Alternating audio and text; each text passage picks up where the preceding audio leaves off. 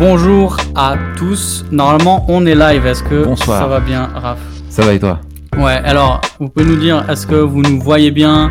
Est-ce que vous nous entendez bien? Et oh, Euh, On va attendre un peu les personnes qui, euh, qui vont nous rejoindre. On a eu un petit contretemps.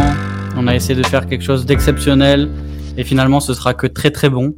Oui, oui, oui. C'était en fait un problème avec le proxy, Matt. Euh, en fait, on a eu dans le code source de l'HTTPS euh, avec le, le backup euh, qui a à un moment a, a- a fait un, un lockdown. Je pense qu'on peut le dire comme ça. Euh, mais du coup, euh, nos équipes, parce Nos équipes, comme ouais, ça, nos équipes euh, techniques formidables ont pu trouver une solution extraordinaire pour nous permettre d'être en live euh, ce soir. Alors, ce soir, on- c'est un webinaire, donc euh, toutpoursagloire.com. Si vous êtes là, c'est parce que sûrement vous avez vu la publicité sur euh, toutpoursagloire.com. Peut-être on peut se présenter. Je suis Mathieu Giralt. Je suis directeur du site euh, toutpoursagloire.com et, et blogueur. Et je m'appelle Raphaël Charrier, je suis pasteur à Grenoble et aussi blogueur sur Tout pour sa gloire, du coup. Et nous co-animons ensemble le podcast Memento Mori. Et nous faisons ce, ce podcast à l'occasion du centième épisode. Exactement, c'est notre anniversaire. On aurait pu On se prendre. euh, Bon anniversaire, bravo. Mathieu. Ah, les gestes barrières, Covid, tout ça. Ah oui, mince. Euh, on aurait pu se prendre un petit gâteau d'anniversaire. Alors, pour ceux peut-être qui connaissent pas euh, Memento Mori, comment tu décrirais ça, Raph? Euh, très bonne question. Euh, Memento Mori, c'est le podcast qui parle du présent en prenant la fin de départ. Une fois qu'on a dit ça, on n'a pas dit grand-chose. Ouais. C'est notre slogan. Non, chaque lundi, euh, le matin, je pense, euh, est publié un épisode. Chaque lundi, vous l'avez, un épisode de Memento Mori. Dans Memento Mori, Mathieu et moi, nous analysons euh, des sujets bibliques, ou en tout cas de la vie chrétienne, et de la culture, du monde qui nous entoure, de notre société, au travers du prisme de la vision biblique du monde, avec en particulier aussi un accent sur la question de la, de la fin, de l'eschatologie, de la fin, de la destinée. Et c'est le but, c'est d'analyser le présent en prenant la fin euh, comme point de départ. Ouais, c'est ça. C'est vraiment notre but, c'est de d'aider les chrétiens à comprendre la culture et à être des témoins de Christ dans la culture. Et c'est aussi ce qu'on veut faire ce soir avec vous. Alors, on, on voit qu'il y a des gens qui se connectent. Merci beaucoup et désolé pour l'effort qu'on vous a demandé. Vous avez vu qu'il y, y a eu un petit quoi, qu'on a dû euh, recréer un événement. Euh, voilà, donc merci à vous qui avez fait l'effort de vous réinscrire et puis qui êtes là ce soir. On espère que vous passerez une bonne soirée avec nous. Euh, on remercie aussi deux personnes, alors peut-être quatre personnes même. Quatre personnes. remercier. Ouais. Alors, on est dans un, un appartement, non, enfin un, un studio. Un Je studio. pense qu'on peut le, studio. le- le dire comme ça, un setup. euh, Non, si on était youtubeur, on devrait dire. Ouais. Un setup. On va vous faire un petit home tour. non, non, on est dans un dans un dans un super endroit. C'est Scott, un cher frère qui euh, nous a mis cet endroit à, à disposition. C'est vraiment super. On est content dans Memento de Mori. Ça, ça colle vraiment à, à un peu à notre identité euh, Tout à fait, ouais. visuelle. Mais non, on a un podcast audio, donc on n'a pas. ça n'a pas de sens Mais si on en avait une, ça, ça ressemblerait ça, à ça. ça serait ça. Voilà. C'est, c'est, en tout cas, on, c'est vraiment génial d'être là. Donc, merci beaucoup, Scott. Et aussi Moran, qui nous a beaucoup aidé pour la technique. Euh, on a Priscilla aussi, qui est, euh, qui gère le backup.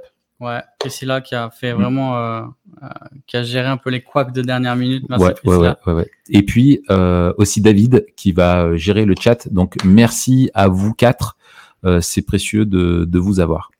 Euh, voilà. Est-ce que les gens nous ont rejoints? Là On peut partir un petit peu en avant ou Ouais, je pense qu'on va pouvoir, euh, on va pouvoir commencer. Euh, alors, ce soir, alors je sais pas si vous avez déjà écouté Memento Mori, mais c'est euh, sous la forme d'une conversation. Donc ce soir sera peut-être moins euh, euh, formel que les webinaires qui sont plus qui sont plus formels du coup plus Parce formels. que nous, du coup, on est informel. On Voilà, est plutôt c'est ça. informel, Ouais. pas très magistral, tout Voilà, ça. Donc ça va être une conversation. Hmm. De quoi on va Et si parler j'avais ce fait un mauvais jeu de mots, j'aurais dit qu'on aurait été deux formels, trois formels, mais ça, je le, je le ferai pas. Non, il faut pas faire jamais, ça. Faut pas jamais, jamais. C'est pas le genre de ma maison.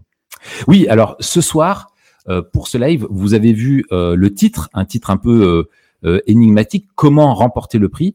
Eh bien, ce soir, nous allons être au cœur de notre métier dans Memento Mori, euh, vraiment au cœur de Memento Mori, puisque nous allons discuter ensemble de ce que Paul appelle la course euh, chrétienne, la course en particulier de la vocation céleste. Il dit en Philippiens euh, 3, euh, versets 13 et 14, que je vous lis, oubliant ce qui est en arrière et tendant vers ce qui est en avant, je cours vers le but pour obtenir le prix de la vocation céleste de Dieu en Jésus-Christ.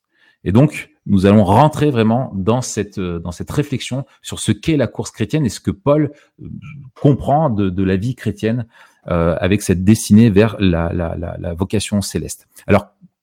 De quoi on va parler? Quel est le plan, Mathieu, de notre soirée? Alors, le plan de la soirée, euh, bah, on va discuter justement de ça. On, va voir qu'on va utiliser une métaphore qu'on va filer tout au long de la soirée. Euh, ensuite, on aura une pause, un peu comme euh, tous les tous les webinaires qu'on fait, si, si vous êtes coutumier. Et ensuite, on aura un temps de questions-réponses. Alors, deux choses. Pendant le temps de pause, vous pourrez poser vos questions. Vous voyez que à côté du chat sur sur Crowdcast, là où vous êtes en train de regarder normalement le live, euh, si vous regardez le live depuis ailleurs, rejoignez-nous sur Crowdcast parce que vous pourrez profiter à la fois du chat mais aussi vous pourrez poser vos questions. Euh, vous voyez qu'il y a un petit Ask a Question. Là, on voit qu'il y a six personnes qui ont déjà posé une question. Si vous avez des questions, posez-les ici. Nous, pendant la pause, on prendra tout à l'heure à peu près 5-10 minutes de pause. On prendra le temps de regarder vos questions. Il y aura un petit temps euh, où on répondra à vos questions après la pause. Pendant la pause, euh, on, on, on, voudrait vous inviter à soutenir euh, TPG. Alors tout ce que nous faisons à toutpoursagloire.com est gratuit. Ça fait partie de nos valeurs. Euh, on veut proposer toutes nos ressources, c'est-à-dire tous les articles que nous écrivons, les formations, que ce soit les webinaires comme ce soir ou les formations plus longues vidéo. On a euh, plusieurs formations vidéo, euh, les podcasts, absolument tout ce que nous faisons, nous voulons le faire gratuitement. Mais vous savez très bien que ce que nous pouvons offrir gratuitement, cela coûte à produire et tout cela n'est possible qu'à travers des dons généreux comme les vôtres. Et c'est pour ça que on voudrait vous inviter à considérer de soutenir TPG en faisant un don ce soir. Pour n'importe quel don que l'on recevra ce soir avant minuit, on va vous offrir un livre. On vous offre euh, ce soir La sainteté de Dieu de R.C. Sproul.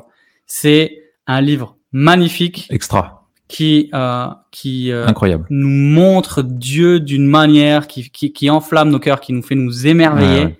Euh, et, et, on vous recommande chaleureusement sa lecture. Donc pour tout don effectué ce soir, il y a un petit euh, un petit lien euh, juste en dessous de la vidéo. Vous recevrez un exemplaire de la sainteté de Dieu de R.C. Sproul. Donc ça, ce sera aussi pendant la pause que vous pourrez le faire. Voilà. Oui, mais on a aussi un autre cadeau. On a un autre cadeau. Un autre cadeau que nous vous avons concocté. Euh, en fait, pour courir la, course chrétienne, courir vers la vocation céleste, eh bien, c'est utile finalement d'avoir un, plan de route. Une feuille de route. Une feuille de route, plus précisément. Et en fait, nous avons créé une feuille de route qui reprendra euh, vraiment le contenu, enfin la, la réflexion, la pensée de, de, de, ce que l'on va partager ce soir. Et on vous le donne et vous pourrez utiliser cette feuille de route pour faire l'exercice pour vous-même, en fait, de, de, de, de, vous mettre comme observateur de votre propre vie, de vos habitudes, de votre façon dont vous vivez votre vie chrétienne, et pour vous aider à être intentionnel, pour vous dire comment est-ce que je peux mieux courir. Hmm. Euh, comment est-ce que je peux me remettre en piste peut-être si vous êtes euh, un petit peu sur le bas côté depuis un moment ou si vous voulez euh, vraiment continuer de progresser, aller de progrès en progrès, c'est vraiment un outil qui est là pour vous, qui vous sera donné gratuitement à tous ceux qui sont inscrits. Hein, qui, c'est ça, un mail sera envoyé puis on, on, on, vous mettra la feuille de route. Vous aurez ça et régulièrement on y fera, on y fera référence et on reviendra un petit peu à la fin de, la, de, de, de notre webinaire pour vous donner encore quelques consignes et, et conseils pour la remplir. Bien, écoute, Matt, je te propose euh, qu'on aille euh, dans le vif du sujet. Yes. Euh, nous allons d'abord nous poser euh, la première question, la question qui vient avant toutes les autres, c'est pourquoi? Pourquoi euh, est-ce qu'il faut euh, vivre de manière intentionnelle? Pourquoi est-ce qu'il faut chercher à aller dans cette course chrétienne? Pourquoi est-ce que Paul finalement nous appelle à, à courir vers la vocation céleste? Ouais. Alors peut-être c'est un mot qu'on va répéter plusieurs fois dans la soirée, intentionnel qu'est-ce que ça veut dire finalement d'être intentionnel? tout à fait.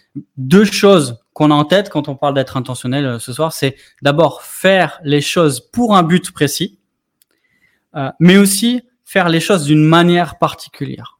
Donc en fait, être intentionnel, ça concerne à la fin, à la fois les, la fin et les moyens.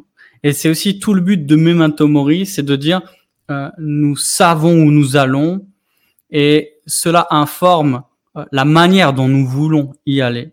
En gros, euh, être intentionnel, c'est pas juste la fin justifie les moyens et peu importe qu'on arrive au bout, peu importe qu'on remporte le prix, peu importe les moyens. Non, c'est de dire euh, la fin détermine les moyens. Je, vous lis un, un, passage dans Romains 13 que, que je trouve particulièrement éclairant. Donc Romains 13, versets 11 à 13. D'autant que vous savez en quel temps nous sommes. C'est l'heure de vous réveiller enfin du sommeil. Car maintenant, le salut est plus près de nous que lorsque nous avons cru. La nuit est avancée. Le jour approche. Quand il dit le jour approche, c'est le jour du jugement, le jour du Seigneur. Dépouillons-nous donc des œuvres des ténèbres et revêtons les, les armes de la lumière. Marchons honnêtement, comme en plein jour, sans excès de table, ni de boisson, sans luxure, ni dérèglement, sans discorde, ni jalousie. On voit que la fin est vraiment dans la pensée de Paul. On est dans la, euh, partie de la lettre euh, aux Romains qui concerne comment vivre maintenant, comment vivre l'évangile qui a été annoncé dans les onze premiers chapitres. Et on se rappelle du, du début de Romains 12. Et là, on est Romains 13. Comment vivre Le jour s'approche, nous dit-il. Et il parle de la fin. Et tout de suite après, il parle des moyens. Dépouillons-nous des œuvres des ténèbres. Revêtons les armes de la lumière. Marchons honnêtement. Et j'aime bien cette phrase du commentateur Douglas Moo sur ce passage-là qui dit Les chrétiens ne doivent pas seulement devenir ce qu'ils sont, mais nous devons aussi devenir, devenir ce que nous serons un jour. En quelque part, euh, ce commentateur nous dit ici que notre identité est façonnée par notre destinée finale. C'est super memento mori. C'est tout ce qu'on parle, tout ce dont on parle dans mm. memento mori, c'est ça, c'est c'est bien de se rappeler que c'est pas juste notre délire à nous. C'est ça. De temps en temps. C'est dans la Bible. C'est alors c'est dans la Bible et c'est massif. Ouais. Et qu'on voit que Paul dans dans dans dans, dans ça, ça, transpire dans énormément de ses lettres. C'est nous savons, il faut être intentionnel parce que nous savons quelle est la fin. Tout à fait. Et c'est la fin qui donne le sens. Et du coup, vivre selon le sens euh, qui nous est donné, c'est ça, euh, finalement, c'est comme ça qu'on va avoir une vie vraiment intentionnelle. Et tu sais que j'aime bien la deuxième épître de Pierre, que je cite tout le ah temps. ah bon? Et on voit très bien dans deux Pierre, en fait, euh, qu'est-ce que qu'est-ce que Pierre reproche à ces à ces faux docteurs, d'ailleurs qu'il qualifie avec euh, des mots qu'on qu'on n'oserait pas employer aujourd'hui. Mais il dit ils remettent en cause, ils remettent en cause ce jour, ce jour du jugement. Mm. Et puisque le jugement n'existe pas, ils essaient d'entraîner tout le monde dans la débauche. Mm. Et donc dans toute l'éthique du Nouveau Testament, on a ce lien ultra fort Mm. entre euh, le retour du Seigneur et le jugement qui arrive et la sainteté à laquelle nous sommes appelés. Mm. Donc ça, premièrement, être intentionnel, c'est vivre memento mori et, et remporter le prix, c'est vivre la course en sachant que euh, nous l'avons déjà remporté, mais nous ne le tenons pas encore dans nos ça, mains. C'est ça. Et donc, on va s'inspirer beaucoup de Paul. On va s'inspirer beaucoup de Paul, effectivement. Mais juste avant, peut-être, Vas-y. Dis-nous, quel est le but de l'homme selon la confession de foi de Westminster ouais, super question. On dirait que c'est préparé. Presque. On- on- on- presque comme si c'était quand même un peu préparé. En fait, c'est aussi euh, euh, cette idée-là. Non seulement elle est présente dans la Bible, mais elle est aussi présente dans la, la- les confessions de foi réformées, dans, dans notre histoire euh, protestante. La célèbre confession de foi de, de Westminster, peut-être euh, la première confession de foi aussi aboutie. Il y, en a d'autres, bien sûr, des confessions de foi euh, historiques qui sont abouties, mais peut-être celle-là a fait date plus que les autres. Ouais, dans son développement aussi. Exactement. Son La- rôle dans l'histoire. ouais. la, la première question dit quelle est la principale fin de l'homme Et la réponse est la fin principale de l'homme est de glorifier Dieu et de prendre plaisir en lui éternellement. Et du coup, euh, la confession de foi nous rappelle qu'on a été créé par Dieu et pour Dieu. Et que le but de notre vie, finalement, c'est de prendre plaisir en lui et de lui plaire parce qu'un jour nous serons avec lui. Donc en fait, euh, c'est ça vivre men- Memento Mori, c'est ça vivre pour remporter le prix. Hmm. Alors Raph, justement, tu nous parlais de, de Paul et de, du fait qu'on s'en inspire. Ouais. Et on, on va reprendre une image particulière qu'on trouve chez Paul. Euh, effectivement, c'est celle de la course. Euh, et Paul, vous voyez, parler de la course comme une métaphore de la vie chrétienne dont la ligne d'arrivée euh, serait la rencontre euh, avec le Seigneur. Et je voudrais citer simplement euh, un ou deux textes, un texte en particulier. C'est le, texte avec lequel j'ai introduit tout à l'heure. Non, c'est pas le même. Mais voilà ce que je vous lis. Philippiens 3, verset 12. Euh, ce n'est pas que j'ai déjà remporté le prix ou que j'ai déjà atteint la perfection. Donc on voit cette tension vers, vers, mmh. vers la fin. Mais je cours pour tâcher de m'en emparer, puisque de moi aussi Jésus-Christ s'est emparé. Frères et sœurs, je n'estime pas m'en être moi-même déjà emparé, mais je fais une chose, oubliant ce qui est derrière et me portant vers ce qui est devant, je cours vers le but pour remporter le prix de l'appel céleste de Dieu en Jésus-Christ. Et c'est la suite qui est intéressante pour nous, parce qu'on pourrait, on pourrait se dire, ouais, ok, c'est le délire de Paul. C'est comme ça que lui il voyait la mmh. chose. Lui, c'est un gars euh, particulièrement spirituel. On sait que nous, on n'est pas comme l'apôtre Paul. Et déterminé. Voilà. Et nous, effectivement, on, nous ne sommes pas comme l'apôtre Paul. Mais euh, voici ce qu'il dit ensuite. Verset 15. Nous tous, donc, qui sommes mûrs, adoptons cette attitude donc cette attitude de quoi? De vivre pour remporter le, le, le, prix de la vocation céleste. Courons avec, donc adoptons cette attitude. Et si vous êtes d'un autre avis sur euh, un point, Dieu vous éclairera aussi là-dessus. c'est pas mal, une, pas mal. une, petite cartouche, tu vois, pour dire, ben, si vous, vous avez un autre avis que, que le mien, alors que vous devez m'imiter, bah, on va prier que Dieu vous éclaire. En gros, vous faites fausse route. Vous êtes déjà plus sur le, le chemin de la course, quoi. Euh, seulement là où nous en sommes, marchons dans la même direction et vivons d'un plein accord. Hmm. Donc c'est pas non plus chacun qui a son chemin, mais on, marche tous dans la même direction et on marche ensemble.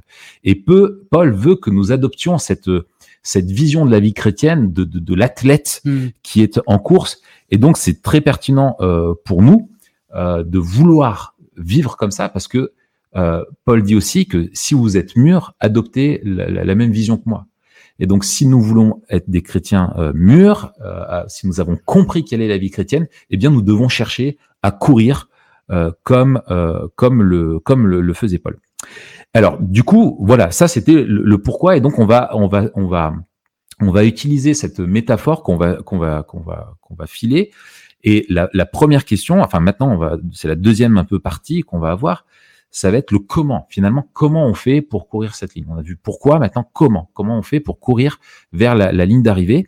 Euh, Et en fait, euh, première question, Matt, ouais, au fait, comment on fait pour vivre de cette manière-là? Ouais, c'est une bonne euh, question. et la réponse qu'on aimerait donner en premier, c'est en regardant à la ligne d'arrivée, bien sûr. Mm. On sait qu'on est dans une course parce qu'on sait qu'il y a une ligne d'arrivée. Sinon, on est juste en train de, on est en quatrième B, en train de faire de l'endurance autour du stade, et euh, on sait pas pourquoi on court. Et c'est moi, ça m'a toujours flingué, ça. Tu, oui, oui. Où on se cache euh, derrière, tu, tu pars pour un tour de 400 mètres et puis tu disparais. Tu vois, et t'en as, ils font trois tours, et en autre, ils font qu'un. Il y en a qui font trois tours et euh, au collège, ils sentaient la cigarette. Oui, c'est ça. Tu te dis, attends, le gars, il est allé courir. Il y a un problème. Oui, c'est ça. On n'est pas là-dedans. Euh, on n'est pas autour d'un stade à courir sans but. Et hmm. ça, c'est aussi euh, la, la, détresse des êtres humains qui, qui, ne vivent pas pour un but en particulier, c'est qu'ils sont dans une course et on voit que ils courent comme euh, des poulets sans tête. Exactement. Et surtout aujourd'hui, on, on, dirait qu'ils courent d'une manière effrénée, mais ils ne savent pas où ils vont. Mm. Nous, c'est tout différent en fait. On, on regarde la ligne d'arrivée, on vit Memento Mori encore une fois. Ça, c'est pas non plus quelque chose que le Nouveau Testament a introduit.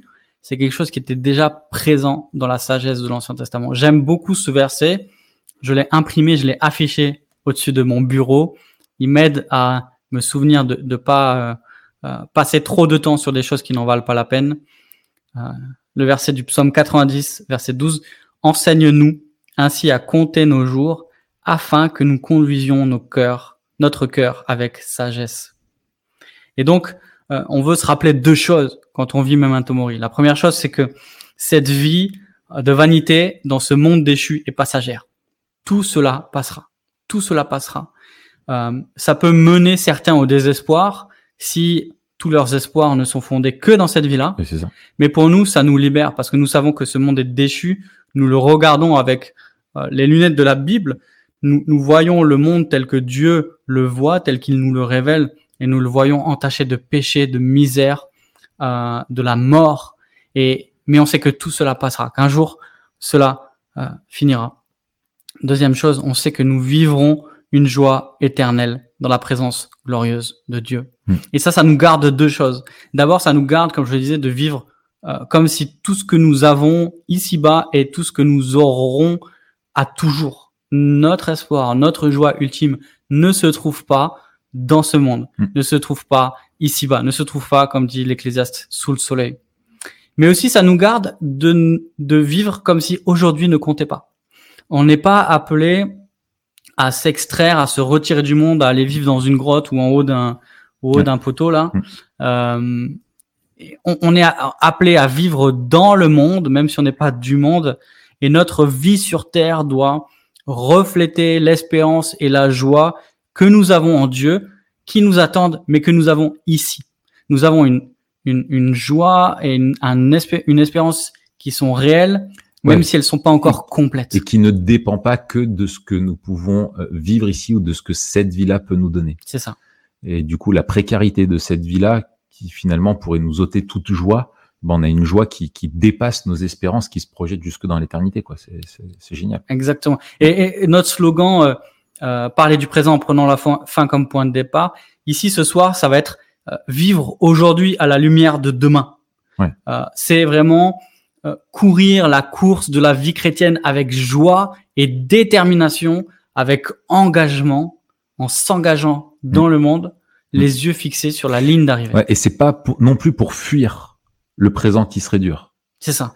Euh, ça, c'est important. C'est, on, on ne vit pas que pour l'après.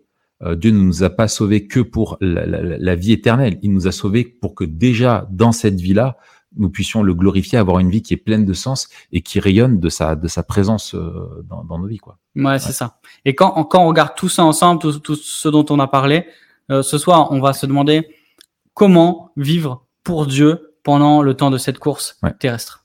Donc, comment vivre pour Dieu en regardant la ligne d'arrivée? D'abord en regardant à la ligne Voilà, d'arrivée. voilà, c'est ça. Faut regarder et- là où. et- et parfois, c'est important parce que euh, euh, on, on est tellement pris où euh, je sais que dans l'effort, souvent, moi, ce qui m'aide, c'est de savoir que ça va s'arrêter. Oui, Bah, bah, parce qu'en fait, si tu es dans l'effort et si tu subis, etc., et si c'est dur, et, ton mental il craque. ton mental il craque. Mais tu sais, purée, il me reste que une minute à souffrir. Ouais. Il me reste que cinq minutes. Même des fois, il reste que 20 minutes. Bon, Ouais, ça fait ouais, beaucoup. oui, c'est- mais tu sais que ça va s'arrêter. Ça peut être les 20 minutes les plus longues de ta vie. C'est ça. Mais ça, c'est un autre épisode. C'est un autre épisode. Alors, donc, regardez la ligne d'arrivée. La, la- la deuxième chose, euh, c'est euh, le, ce à quoi les Écritures nous invitent, et Paul en particulier, c'est de courir en progressant sur le bon chemin. Progresser sur le bon chemin. Euh, c'est essentiel d'aller de progrès en progrès et d'être sur le bon chemin, de ne pas courir sur une fausse route. Hmm. Alors d'abord, progresser. Euh, progresser, il y, y a deux façons de comprendre le terme et je crois que les deux sont bibliques. Il y a le, le premier sens, c'est de progresser, c'est-à-dire d'avancer, euh, ne pas s'arrêter en route, hein, progresser dans son, dans, son, dans son parcours, aller d'étape en étape, de foulée en foulée, on va dire ça comme ça.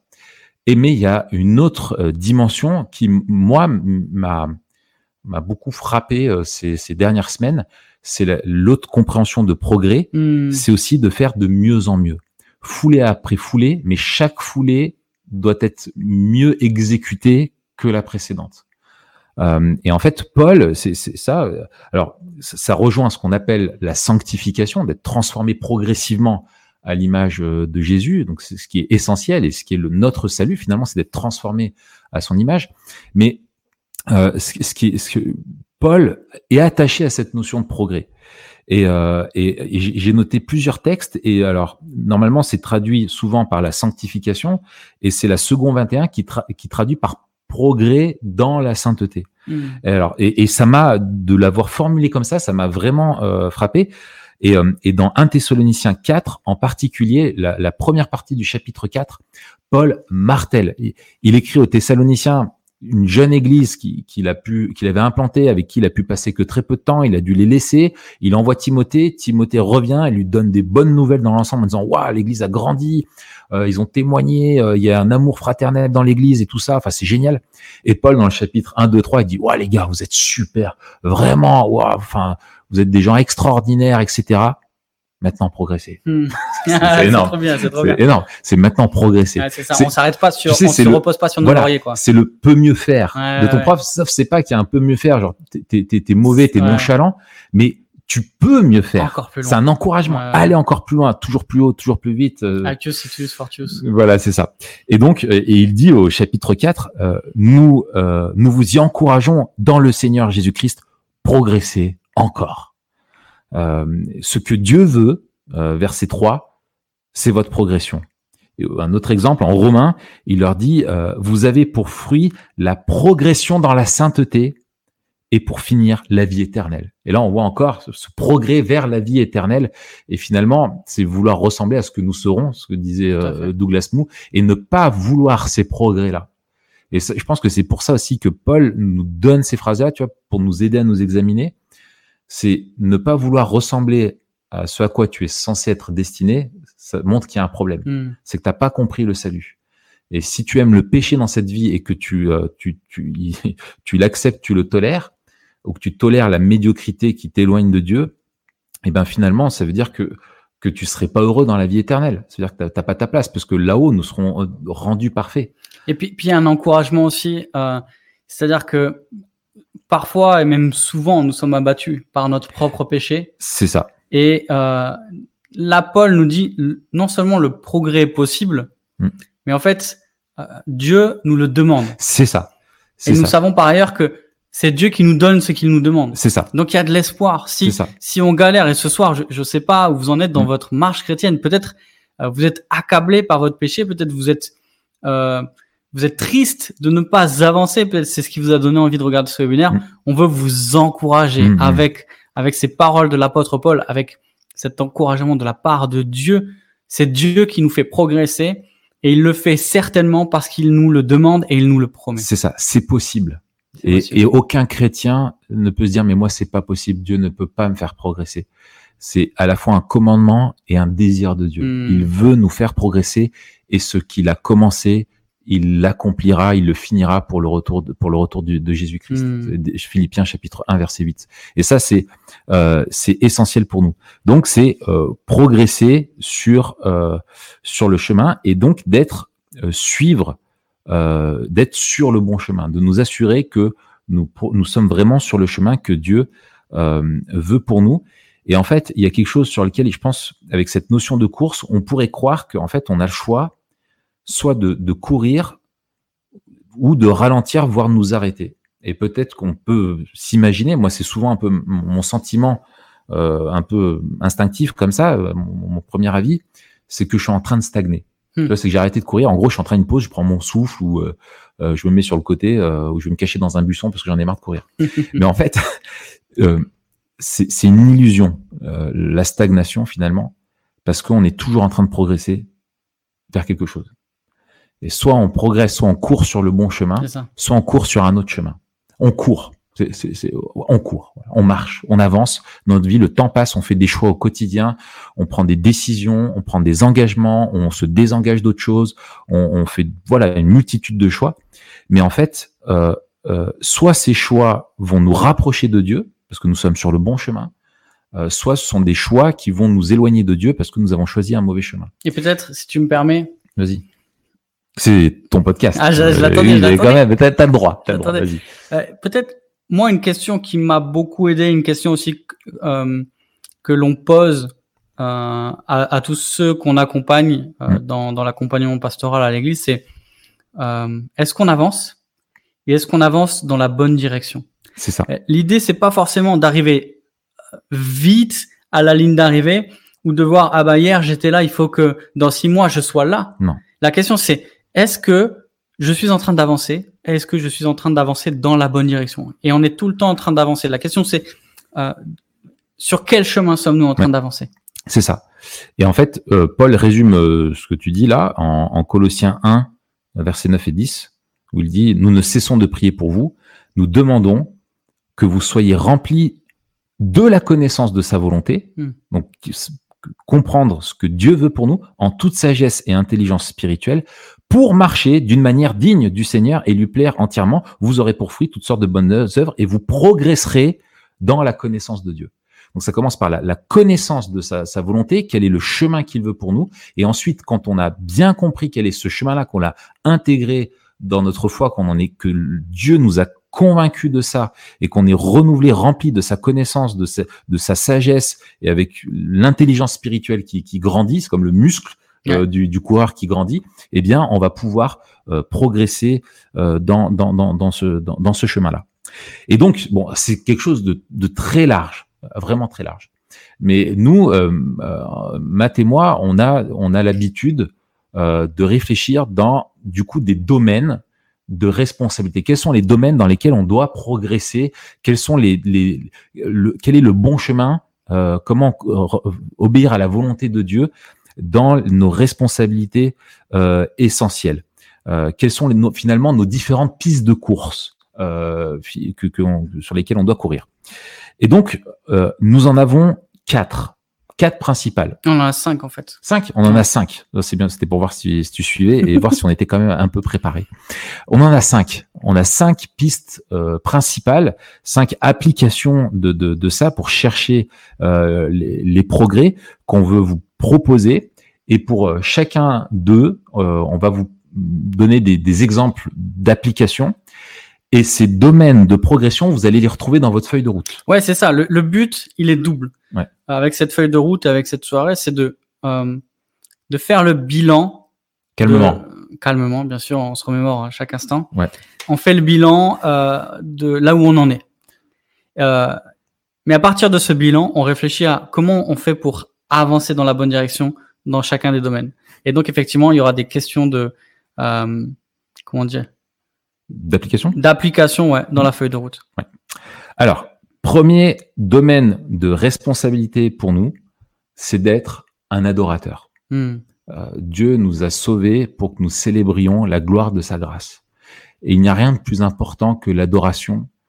Et, et c'est ce que c'est la première chose que nous devons vivre. Et tout le reste finalement découle de ça. Et ça doit être transversal finalement à, à, tous les autres points qu'on va qu'on va évoquer. Tout pour sa gloire. Euh, voilà, tout pour sa gloire. Voilà, point com. Euh, tu sais que maintenant j'ai du mal à le dire. Ah ouais? Ouais. Quand je dis de mettre dans une prédication, ah, nous vivons tout pour sa gloire, je vois les amis connaissent qui font, ah, il fait de la pub. Euh, non, en fait, non. Enfin, non, non, c'est biblique. Voilà. Et donc, il y, y, a rien de plus important. C'est notre vocation ultime. C'est ouais. la première, celle qui précède toutes les autres. Euh, avant de faire des choses, avant de tout ça, nous sommes des adorateurs. Quand tu dis vocation, Raph, tu, tu parles de quoi? Alors peut-être c'est un gros mot pour certains, vocation. Bah, c'est ce à quoi nous sommes appelés, ce pourquoi nous sommes faits et ce vers quoi nous devons tendre. Excellent. Ça te va? Ouais, super. Merci, c'est cool. Et, et, donc en fait, tout humain, euh, et ça c'est quelque chose qu'on qu a tendance à oublier, mais tout humain est un adorateur. Hmm. Parce qu'on a été créé pour ça, on vient de le dire. Et donc en fait, on adore tous quelque chose on va, soit on va adorer l'éternel, soit on va s'adorer soi-même, soit ses projets, ses biens matériaux, matériels, pardon, son apparence, euh, sa femme, sa maison, sa réussite sociale, son statut, euh, euh, etc., etc., sa, son, sa réputation, enfin voilà, tout, tout ce qu'on veut. Et donc, euh, la question essentielle pour nous, c'est est-ce que nous adorons, j'allais dire la bonne chose, mais non, la bonne personne. Hmm. Euh, est-ce que nous avons le bon sujet d'adoration? Et donc, nous sommes sauvés pour euh, adorer Dieu parce qu'il nous a sauvés, il cherche sa propre gloire dans, dans, dans notre vie. Et c'est en vivant pour lui comme adorateur que du coup nous pouvons vivre en contemplant euh, Dieu dans toute sa gloire qui se révèle à nous. Et c'est comme ça que nous sommes remplis de joie. Et c'est pour ça. ça. que Dieu nous appelle à ça. C'est parce que, premièrement, il en est digne parce qu'il est Dieu euh, et qu'il est saint et que et, et aussi parce que c'est en cherchant à vivre pour sa gloire, à vivre comme en, en, en l'adorant, en le mettant à la première place dans, dans, en toute situation dans notre vie, que nous allons être remplis de joie. Mm. Et c'est un cadeau merveilleux qu'il nous fait. Et ça, c'est la base. C'est-à-dire ouais. que si ça, c'est vraiment la chose qui va orienter tout le reste. C'est ça. C'est le fondement. Voilà, c'est ça. Et donc, euh, l'adorer, on pourrait développer ça euh, toute la soirée, mais on va aller assez vite. Mais l'adorer, c'est bien plus que chanter en tapant des mains dans, dans, quand on est au culte. Ça fait partie de l'expression de l'adoration. Mais l'adorer, c'est rien de moins que lui offrir nos vies entières mm. comme un culte qui soit euh, là pour lui, pour lui, pour lui offrir ce qui lui plaît, venir à sa rencontre dans tout ce que nous faisons et, et nous réjouir en lui. Et donc, euh, ça va impliquer la recherche de la, sanctification, hein, d'être transformé chaque jour à son image, on l'a dit, et, euh, et nous sommes appelés à ça. Euh, c'est Hébreu 12, 14, rechercher la paix avec tous et la progression dans la sainteté. Hein, J'ai pris euh, second 21 encore. Et la progression dans la sainteté, sans elle, personne ne verra le Seigneur. Euh, et, et, en fait, cette recherche de sanctification, elle est essentielle dans notre vie chrétienne. Et, et Ryle euh, disait que personne ne peut mettre sa confiance en Christ pour le salut s'il n'aspire pas simultanément à euh, la sainteté. Euh, et donc, vivre comme adorateur, il y a deux conséquences essentielles, principales, c'est souvent comme ça que les théologiens la résument, c'est vivre selon la nouvelle vie que Dieu nous a donnée, vivre en marchant par l'esprit et livrer la guerre contre le péché. Et on doit en fait avoir ces deux combats, pas juste dire il faut se battre contre le péché dans notre vie, mais aussi se battre pour la joie, se battre en, pour et, marcher par l'esprit, courir en cherchant tout ce qui plaît à Dieu. Et c'est ce que Dieu va utiliser quand nous recherchons ce qui lui plaît pour nous transformer. C'est comme ça que l'esprit va faire entrer une caisse de résonance en nous qui va nous transformer et, euh, et, et, et, nous, et nous changer petit à petit. Ouais, c'est ça. La sainteté, c'est pas juste combattre le péché, c'est rechercher la justice. Et d'ailleurs, on ne peut combattre le péché qu'en recherchant la, la, simultané. justice. Voilà. Et, dès que tu euh, te fais, euh, dès que tu te laisses aller dans le péché, c'est que tu as abandonné avant tout le désir de plaire à Dieu. C'est la racine du péché. Et pour sortir du péché, on pourra jamais juste combattre le péché. Non. Il faudra poursuivre la sainteté, poursuivre la justice, euh, poursuivre l'obéissance à, à, la parole de Dieu. C'est ça. Euh, et donc, dans la, la, feuille de route, on va vous proposer de réfléchir à vous sur ce sujet-là. Quels sont les, les péchés principaux qui vous entravent un peu comme des haies ou des marécages sur la, dans votre course qui est chrétienne qui, qui vous font tomber régulièrement mmh. et comment vous pouvez assainir euh, ces choses-là. On n'a pas le temps de, de, développer, mais il y a juste une application euh, qu'on voudrait vous proposer qui nous semble euh, essentielle, euh, essentielle dans notre responsabilité euh, personnelle devant Dieu. C'est celle d'un culte, ce qu'on appelle le culte personnel. alors le culte personnel, on pourrait appeler ça aussi un temps dans l'intimité avec Dieu, dans le silence, où on est là présent que pour Dieu. Euh, et le culte personnel, c'est donc ce, temps où on va s'isoler pour rencontrer Dieu et approfondir notre relation euh, avec lui. Et on peut faire plein de choses dans, dans ces, moments-là, mais euh, moi, il me semble que les choses essentielles euh, que l'on doit faire, ce qui doit être le cœur de ce temps dans l'intimité avec Dieu, c'est la méditation euh, des Écritures. Hmm. Donc lire la Bible n'est pas juste la lire comme un, comme un devoir, mais la lire en, en réfléchissant, en se laissant imprégner par, par le texte. Donc méditer euh, les Écritures et la prière, répondre à Dieu par la prière. Et ça, ça va être les, les canaux principaux que le Saint-Esprit va utiliser pour faire déverser euh, la, la, grâce et la coulée. Moi, je pense souvent à des aux bétonnières, tu sais, les toupies. Tu sais, j'avais bossé sur des chantiers et t'as les gars, ils, quand ils ouvrent le, le tuyau, t'as le béton qui crache comme ça, tu vois. Et c'est un peu ça. C'est, c'est voilà, les mafieux, ils noient des gens, tu vois, dans les dans les, dans les fondations hein. de voilà. Et nous, on est noyés par le. Non, ça va pas. Non, non, ça va pas. Non, désolé, c'est raté. C'est comme une douche de grâce. Voilà, c'est ça. C'est comme une douche.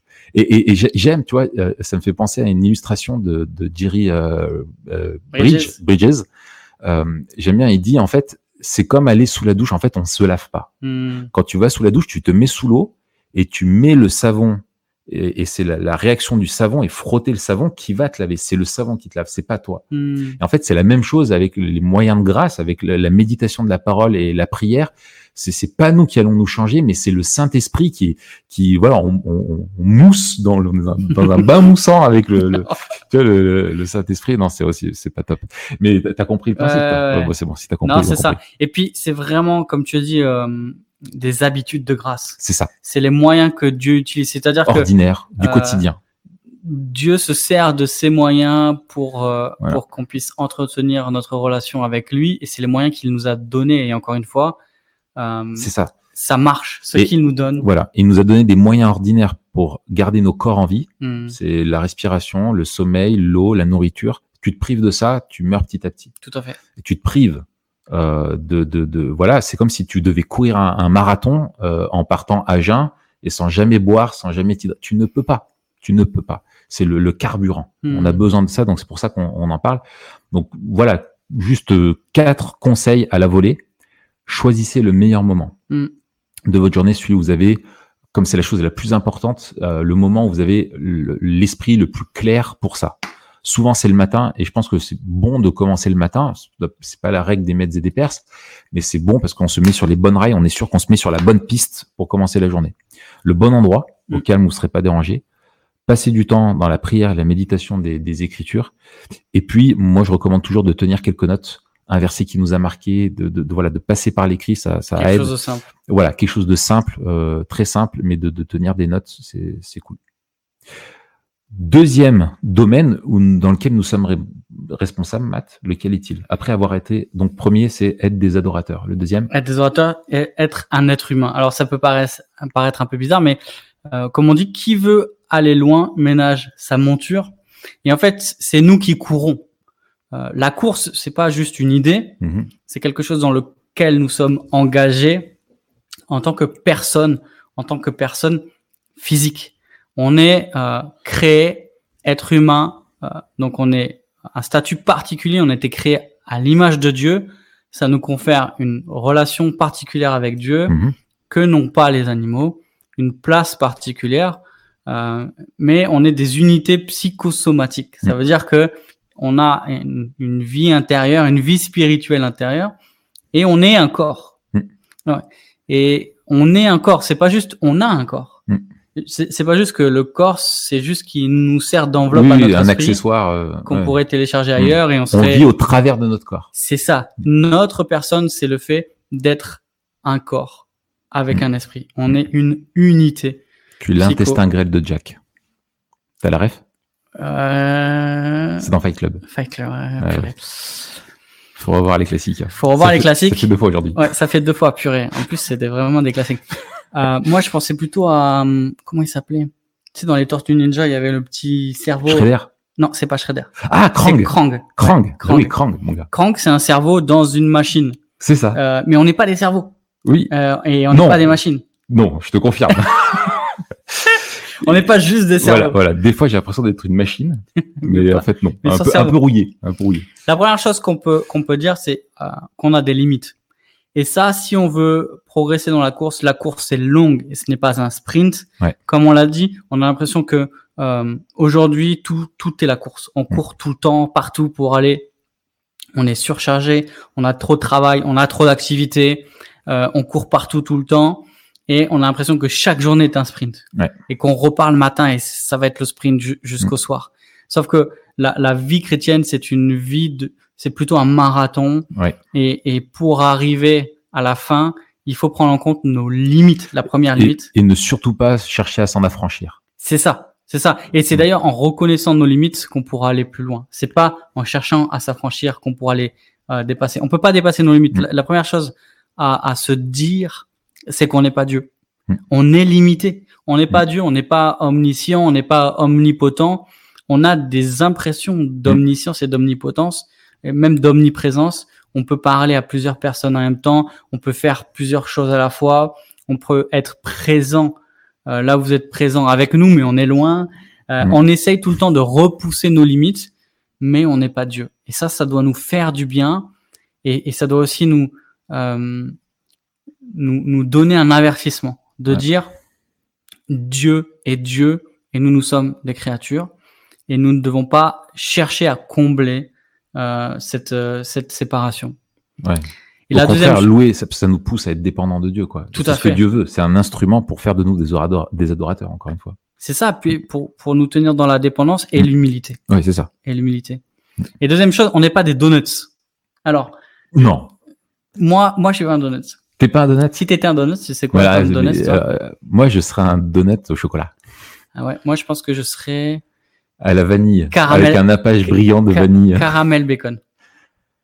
Ah. Si, si, j'ai goûté. Caramel. Ah, mais Ah, non. si, si. Mais non, mais n'importe quoi. Mais pas caramel, Ah, caramel, mais un truc. euh, Non, non, non. Bah, vas-y, continue. Parce que tu dérapes. On n'est pas des donuts. D'où je tiens cette expression. Je crois que c'est David Paulison Oui, euh, qui est qui est parti il y a quelques mois rejoindre le Seigneur. qui utilise cette expression pour dire la plupart euh, des gens voient l'être humain comme un donut, c'est-à-dire euh, une enveloppe avec un trou au milieu. Et il disait, quand on a une vision du monde matérialiste, naturaliste, nous ne sommes que matière et nous n'avons pas d'existence spirituelle. Et donc c'est pour ça qu'il prenait l'image du donut qui a un extérieur et puis qui est vide à l'intérieur. Mhm. Mais il disait le problème c'est que euh, l'inverse est aussi vrai, c'est-à-dire que souvent les évangéliques on oublie qu'on a un corps ou qu'on est un corps Mhm. et on n'a que le milieu, Mhm. on, on est un beignet. Et Oui. il y a que la dimension spirituelle qui nous intéresse. Ouais. Et ça c'est un danger. Pourquoi? Parce que euh, on, on risque d'oublier que nous avons encore une fois des limites, des limites qui nous sont imposées euh, non pas parce que nous sommes pécheurs, mais parce que nous sommes des créatures finies. C'est comme ça Oui, que ça. Dieu nous a créés. C'est ça. C'est comme ça que Dieu nous a créés. Même sans la chute, il y avait les limites. Tout à fait. Mm.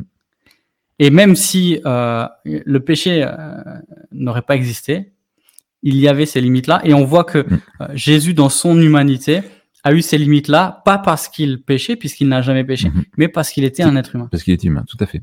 Tout à fait. Tout à fait. Et donc par rapport à, à, à, à ces limites-là, on parle souvent des réservoirs. Ça, c'est quelque chose que qu'on tient d'Alain Stamp, euh, qu'il euh, qu'il développe. Et il parle de cinq réservoirs. Alors de, de quoi on parle quand on parle des réservoirs? D'abord du réservoir spirituel. Ça, c'est Raph qui en a parlé dans le Mm. premier point, être des adorateurs. On veut cultiver notre relation à Dieu. C'est un des réservoirs qui fait que euh, si ce réservoir-là se vide, on pourra pas fonctionner normalement. C'est ça l'i- l'i- l'idée des réservoirs. Deuxième réservoir, c'est le réservoir physique. Euh, et là, on voit que euh, il y a beaucoup d'études en ce moment qui sortent sur le sommeil, Ah oui. sur combien de temps on devrait dormir. L'économie d'attention à l'époque de Netflix qui dit que son ennemi c'est pas euh, Prime Video, c'est pas tout le reste, c'est notre sommeil. C'est son adversaire, enfin sur le marché, il se bat contre le sommeil. C'est ça quoi.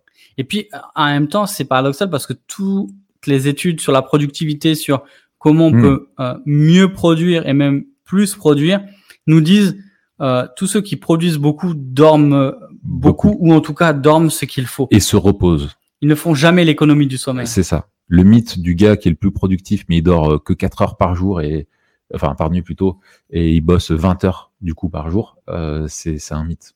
C'est un mythe. Alors, il y en a qui existent, c'est des extraterrestres. Et, nous, souvent, on est des humains. et voilà, souvent, ce qu'on dit, c'est quoi? C'est il est pas humain. C'est ça. Parce qu'on reconnaît qu'on a des limites. Ouais, ouais, c'est ça. Et il y a autre chose qu'il faut prendre en compte, c'est que, euh, on l'a dit, on est des êtres complexes. Notre morale euh, est, est, est liée à notre euh, dimension physique.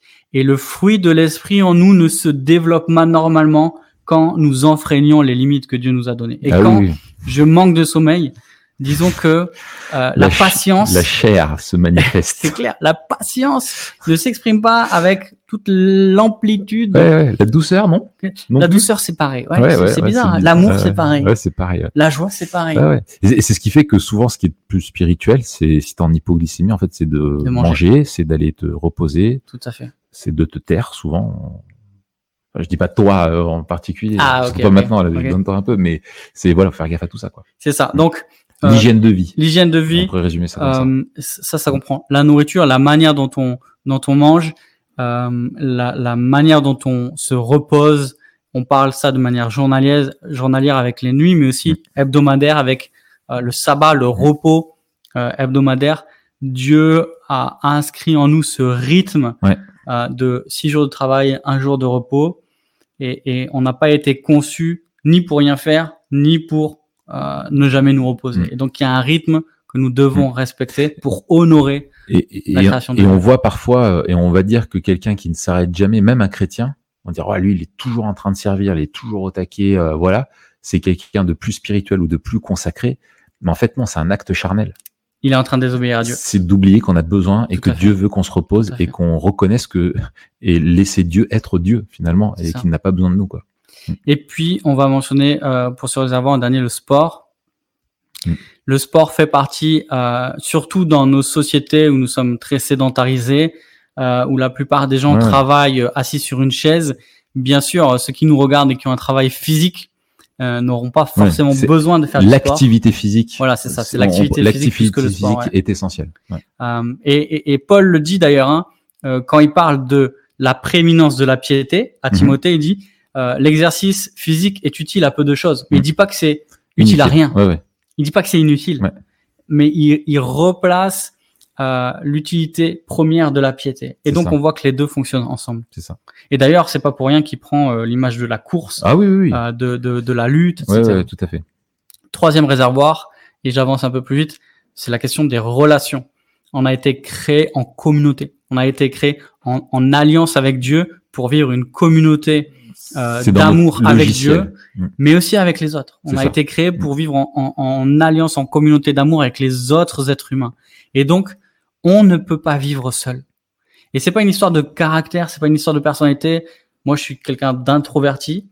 Euh, Deux trovertis. toi, t'es d'introverti parce Ouais. que toi, t'es vraiment. euh, je suis de... ouais, voilà. Toi, t'es loin. Toi. Ouais, je suis là. Mais on a besoin de, de voir des gens, on a besoin d'être en relation avec les Mm. gens. Et les cercles relationnels, c'est d'abord bien sûr la famille, mais aussi les amis, l'église, les collègues, etc. Mm. Mais on a besoin de maintenir des relations qui sont saines et qui Mm. sont vivantes. Et, et, je pense que le confinement, tu vois, a, a rappelé ça. Tout à fait. Euh, ce qui manque, c'est oui, peut-être les, les petits oiseaux, les papillons, mais t'as pas besoin d'être en communion avant tout avec eux, tu vois. Ouais. Sinon, t'as peut-être un petit problème. Euh, Oui. Mais t'as besoin d'être en communion avec des personnes. Au bout d'un moment, c'est même la personne qui est introvertie, même qui est, voilà, ça va être un manque, quoi. Tout à fait. Quatrième réservoir, c'est le réservoir cognitif. Ça, c'est tout ce qui va être la réflexion, euh, la lecture de bons ouvrages. Dieu nous a donné un cerveau. Ouais. Et un esprit qui a un- besoin d'être nourri. Exactement. Mm. Et on a besoin de, de faire fonctionner notre cerveau aussi pour fonctionner de manière optimale et même normale, en fait. Mm. Euh, ne jamais être sollicité, Stimulé, ouais. stimulé, ça va nous rendre apathiques. Ouais. Euh, et ça aura des impacts aussi sur, sur tout le reste. En fait, ces ça. réservoirs sont interconnectés. C'est ça. Quand il y en a un qui est euh, tout en bas. On, on va aller puiser vers les autres Mm. et, et, et totalement, Ouais, on va s'appauvrir. C'est Pierre euh, euh, que tu aimes beaucoup qui dit, euh, je crois que c'est dans un ou deux Pierre, je sais plus, où il dit saignez les reins de votre entendement. Mettez une ceinture à votre, à votre cerveau, à votre ouais. esprit, quoi. C'est dans un pierre. ouais. C'est dans un Pierre. C'est, voilà, c'est on est appelé à, à, à ça aussi, quoi, à penser de façon intentionnelle. euh, Tout à fait. Et enfin, c'est euh, le réservoir émotionnel. Euh, alors, Rav va nous en parler parce que c'est quelqu'un de très émotionnel. Qu'est-ce que Moi, j'ai besoin de câlins. Mais ça, oh, voilà, on fait des blagues et, et ça Non. montre bien qu'on a qu'il faut qu'on fasse attention à ça. Oui, oui. Non, non. Nous sommes Dieu. Alors, les émo... Dieu nous a créés avec des émotions. C'est ça. euh, et elles sont toutes en lien avec ce que nous aimons, ou elles expriment quelque chose qui compte pour nous. Euh, et nos émotions, euh, des émotions qui sont, nos émotions sont aussi du coup impactées euh, par le péché, et il y a des choses qu'on devrait ressentir qu'on ne va pas Mhm. ressentir, ou des choses qu'on va ressentir trop longtemps, de façon trop forte, ou voilà, on a un petit peu déréglé, quoi. C'est comme si tu avais tous les, les paramètres, c'est les boutons. euh, le péché, il a, il a déréglé Ouais. tous les boutons, et des fois, il y a des choses du coup, on va bien réagir, et des fois euh, plutôt mal. Euh, mais c'est c'est essentiel de connecter nos émotions parce que Dieu nous les a données pour nous permettre de nous rendre compte de ce qui va ou ce qui va pas. Et, et de nous, nous- poser la question de dire bah, est-ce que j'ai réagi de façon juste? Est-ce que cette émotion elle est juste ou pas? Pas simplement je devrais pas penser ça. Voilà, mais qu'est-ce que ça m'enseigne? On a fait deux épisodes complets euh, là-dessus sur les émotions. Euh, vous les trouvez dans, dans, dans, dans TPSG ou sur SoundCloud ou, euh, ou Apple Podcast. Émotion, tout simplement. Euh, Émotion. Voilà, on développe ça longuement. émotion. Ouais. Alors après être un, un être humain, euh, il y a un, un cercle euh, plus large. C'est celui de la famille, Raph. Euh, être un, on est tous mari, euh, euh, enfin non, enfin, enfin conjoint ou futur conjoint ou enfant, parents ou enfants. On est, tous ça. des enfants, de, on est tous des fils de, de quelqu'un. hein. Euh, et en fait, le foyer, euh, et si on pense là en tant que parent, euh, le foyer, la maisonnée chrétienne est le lieu privilégié, primordial, le premier euh, qui a la primeur de l'apprentissage de la foi, de la crainte de Dieu, de l'amour de Dieu, de l'amour du prochain et du service. Et c'est étonnant quand on regarde les dix commandements, vraiment la place qu'a la famille qui est au cœur de la loi morale de Dieu. Et donc c'est quelque chose de, de, de vraiment euh, essentiel de, de chercher à vivre nos, nos voitures, nos, nos, nos voitures. nos relations, comme ça. On ne vit pas des voitures. Non, on vit pas des voitures. Peut-être t'as une famille, tu vis en voiture, ça c'est dur. Ça, c'est parce que toi, tu as une voiture familiale, c'est pour ça que tu dis ça. C'est peut-être pour ça, ouais. Mais en tout cas, de vivre nos relations, euh, voilà. Bref, je sais même pas pourquoi j'ai dit ça. C'est pas non plus. incroyable. Euh, voilà. Donc, en gros, en tant que parent, comment être des parents qui sont avant tout au service de Dieu? Hmm. Comment chercher les intérêts de Dieu dans notre foyer? Comment créer le, le, le climat de joie, de piété, de, de, de, de, bonheur, mais selon Dieu, qui va pas être un bonheur simplement matérialiste ou etc., mais vraiment la joie de vivre parce qu'on sait que Dieu est vivant et que lui nous aime le premier et qu'on vit pour lui. Le fait qu'on ait une famille qui ne va pas vivre pour son enrichissement personnel, pour sa gloire ou pour ou, chacun des membres dans la famille va vivre pour lui, mais on vit pour euh, servir les autres. Donc en tant que parent vis-à-vis des enfants, aussi dans le couple, Marie qui euh, sert sa femme, la femme qui sert son mari, euh, etc. Et d'être un foyer qui est vraiment au, au, au service de Dieu. Et c'est la, la, la, la, la Josué, à la fin de son livre, il dit voilà, en gros, vous devez faire un choix mm. qui vous voulez servir. Et c'est comme le chemin, tu es toujours sur un chemin, tu es toujours en train de servir quelqu'un ou quelque chose. Et il dit, quant à moi, ma moi et ma famille, nous servirons l'éternel. Euh, et donc voilà, comment cultiver ce, ce, ce, contexte, cette atmosphère de paix, de grâce, de miséricorde, de joie où l'évangile imprègne les relations? Euh, L'hospitalité, est-ce qu'on est une famille qui est voilà et c'est valable. Enfin, là, on parle d'une famille. C'est vrai que moi, je pense à, mon exemple avant tout, mais euh, si on est né seul, comment voilà, comment on va vivre, euh, organiser notre vie et, les relations qu'on va tisser avec les autres. Si c'est pas dans le premier cercle, ça va pas être forcément la famille au quotidien, mais peut-être avec nos amis proches, euh, avec notre Église. Euh, comment est-ce que notre foyer est un foyer accueillant? Est-ce mm. qu'on aime l'hospitalité? Est-ce qu'on a des relations qui sont empreintes de toutes ces choses-là, qui nous préparent finalement à la vie de famille derrière? Euh, l'engagement de, voilà de la famille euh, pour qui vit la famille? Est-ce qu'elle vit pour Dieu? Est-ce qu'elle vit pour servir l'Église? Est-ce qu'elle vit pour euh, pour avoir un bon témoignage là où Dieu l'a passé Se dire bah nous ici on veut être des lumières, etc., etc. et puis il y a aussi bien sûr, j'en ai fait allusion, la question de notre autre sphère de responsabilité essentielle, l'autre chemin sur lequel on doit on doit courir, c'est celui de l'Église. Ouais, tout à fait. Alors vous voyez bien sûr qu'à chaque fois on élargit les cercles de responsabilité. Et de l'Église, moi, j'aimerais souligner euh, deux choses. La première, c'est la question de la redevabilité. Hmm. Euh, c'est un gros mot peut-être pour certains. Ça veut, ça veut dire quoi? Ça, veut dire que euh, on, on, est tous membres les uns des autres dans l'Église locale. Et engagés les uns envers les autres. C'est ça. On est euh, euh, Paul reprend l'image du corps. C'est pas une image qu'il invente, hein, l'image du corps pour parler d'une société, mm. de l'organisation d'une société. C'est quelque chose qui est connu. Mm. Pour Paul, la tête de ce corps, c'est Christ dans l'Église, et on est chacun membre de ce corps et on est solidaires les uns des autres. Et euh, qu'est-ce que ça veut dire? Ça veut dire que ce, ce à quoi Dieu m'appelle dans l'Église, c'est à veiller sur les autres. Ouais. Et ce à quoi appelle euh, les autres, c'est à veiller sur moi. En fait, tu as besoin des autres et ils ont besoin de toi. Tout à fait. Mm. On, on, on, est toujours en train de veiller l'un sur l'autre. Et donc, il n'y a pas euh, cette idée de, de, veiller qui est échue à certains en particulier.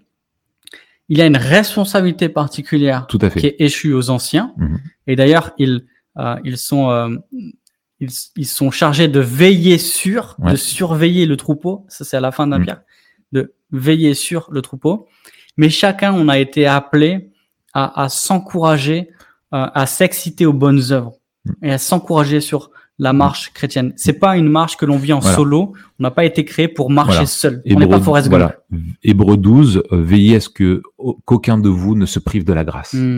Tu vois, c'est, c'est, je trouve ça merveilleux, quoi. C'est ça. et puis on vit la grâce et comment on veille les uns sur les autres. On voit, tu parles d'Hébreu 12, on voit les chapitres 10, 11, 12 euh, il, il, commence au chapitre 12 euh, où on, on, s'encourage les uns les autres et on, on, est appelé à ne pas quitter mm. l'assemblée. Pourquoi? Parce que c'est dans l'assemblée qu'on s'encourage à vivre euh, cette vie chrétienne au milieu des souffrances. Mm. Oui, il n'y a pas de chrétien sans Église. Tout à fait. Dans le Nouveau Testament. Et donc, euh, première chose, la redevabilité. Deuxième chose, c'est le service et l'engagement.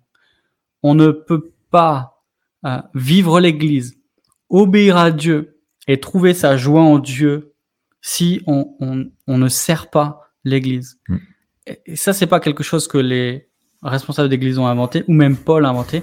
c'est c'est Dieu en fait. Ah, je lis dans 1 Pierre 4 verset 10 comme de bons intendants des diverses grâces de Dieu, mettez chacun au service des autres le don que vous avez reçu. Mm. On voit que le service découle de la grâce de Dieu. Euh, Pierre il dit quoi? Il dit quatre choses au moins dans ce verset. Un, vous avez reçu un don au moins.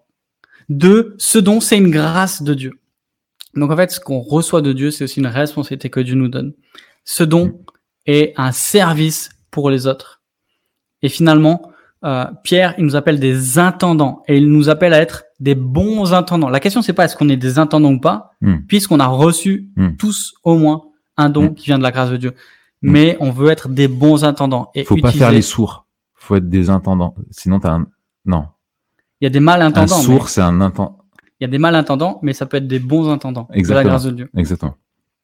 Et donc, euh, être intentionnel, euh, vivre la course chrétienne, c'est connaître ses dons et bénir les autres avec. Nos dons ne sont pas pour nous édifier nous-mêmes, mais pour édifier l'Église, pour bénir euh, les autres. Et en fait, dans l'Église, on a besoin les uns des autres, bien sûr, de veiller sur chacun, mais on a besoin en fait d'être encouragé par le don des autres. C'est ça. Tu as besoin. Et ça rejoint les limites. Et ça, bien sûr, C'est tout à fait logique. l'Église, Personne elle ne ne peut pas être édifiée juste par moi. Voilà. Personne ne se suffit à lui-même. Exactement. Même par toi? Même, même par moi, surtout par moi, je dirais. surtout par moi, voilà. Ça fait longtemps que j'ai, je n'ai plus cette illusion. Et alors, cinquième euh, sphère. Donc, je, rappelle, on Ouais. a d'abord, on est adorateur. Ouais. Ensuite, on est humain. Oui. Donc, veiller sur euh, notre hygiène de vie. Ensuite, euh, nous sommes respons- enfin, nous sommes membres d'une famille. Oui. Ensuite, dans l'église, Membre d'une église. membre d'une église. Et ensuite, le dernier, Matt, le cinquième. On est euh, appelé à servir le monde par notre travail. Euh, on est appelé à servir les autres dans l'église par nos dons et le monde par notre travail. Et euh, notre vision du travail, c'est vraiment celle de la vocation. C'est-à-dire que Dieu bénit aussi le monde par notre travail. Ouais. Et je crois que c'est Luther quand il disait euh, euh, quand Dieu veut donner du lait, euh, il envoie le fermier traire ses vaches. Ou- je paraphrase un peu, mais pour dire ce que nous faisons rentre dans la vocation que Dieu nous appelle. Et quand il dit qu'il bénit aussi le monde, il le fait à, À travers, les hommes. Ouais.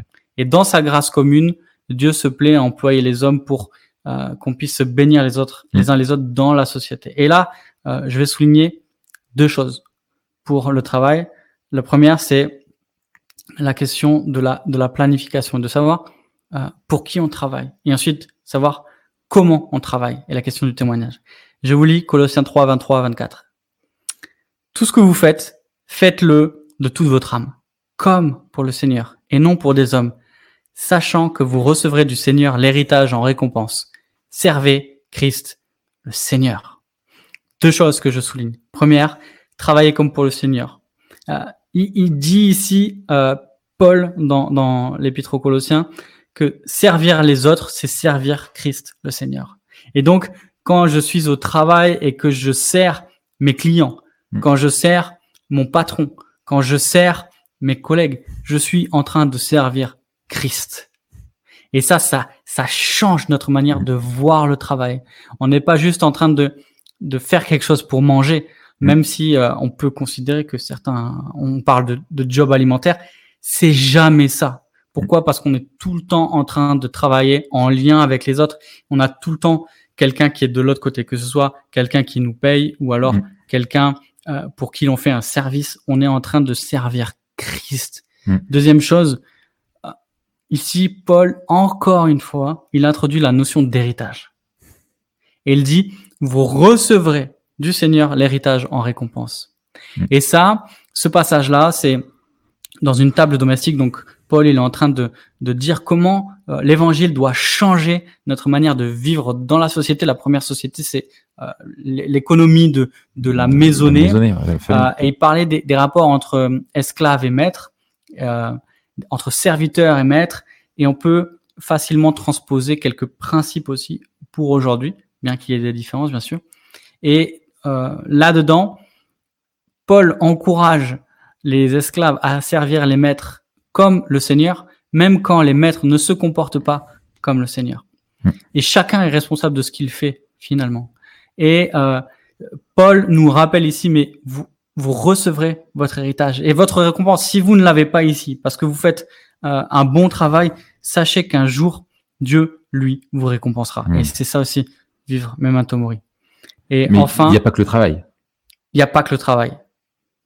Qu'est-ce que tu veux dire? Dans notre rapport vis-à-vis du monde. Tout à fait. Il y a aussi le témoignage. Tout à fait. Et d'ailleurs, euh, le témoignage est une partie de notre travail. Oui, Euh, notre vocation. ça ne ça ne passe pas que par le travail et il dépasse Mm. le travail, mais notre travail est une partie de notre témoignage. Et dans ce témoignage, dans ce témoignage-là, on veut viser l'excellence. Mm. Je pense qu'on sert un Dieu qui fait les choses de manière parfaite et nous on doit euh, on, on doit pas être déçu de ne pas atteindre la perfection. Mm. Ça c'est un, un travers du perfectionnisme Mm. parce qu'on n'est pas Dieu encore une fois. Ouais. Mais par contre la manière dont on travaille et l'excellence, le cœur qu'on met à l'ouvrage, c'est c'est une belle expression, je Mm. trouve, doit refléter en fait l'excellence de Mm. Dieu. Mm. Et aussi, la manière dont on travaille doit refléter euh, le, le royaume, les valeurs du royaume. Euh, est-ce que je suis intègre? Est-ce que je suis en train de faire ce que je dois faire? Mm. Ou est-ce que je suis en train de faire euh, ce que je ne devrais pas faire Mm. Euh, Est-ce que je suis honnête Est-ce que je fais ce que je dis Mm. Si je m'engage, est-ce que je le fais Si je fais un devis, est-ce que je le fais Mm. Si j'ai posé euh, une date de livraison, est-ce que je la tiens Si je dis que je rappelle, est-ce que je rappelle Alors ça c'est ça c'est compliqué ça. Mm. Mais oui, ça fait partie de ça. Ouais. Et, et en fait, euh, notre caractère, il est il est visible par toutes ces petites choses. C'est toujours un un éventail de petites Mm. Ouais. choses qui forment le, le caractère. L'amour et la compassion. Est-ce que ce que je fais, je le fais pour les autres, en visant leur bien, en en m'humiliant, c'est-à-dire en voulant servir les intérêts des autres et pas les miens, comme euh, Mm. comme dit Paul en Philippiens 2. Euh, est-ce que je suis plein de compassion dans mes rapports? Est-ce que Mm. je suis prêt à demander pardon lorsque on m'a fait du mal? Est-ce que je suis prêt à pardonner les autres lorsqu'ils m'ont fait du mal? Et finalement, est-ce que je témoigne de la grâce de Christ, soit dans ma manière de travailler, soit dans mes rapports Mm. au travail Euh, Bien sûr, le témoignage ne s'arrête pas là. On est appelé à proclamer la bonne nouvelle Bien sûr. euh, de, de la grâce de Dieu en Jésus-Christ.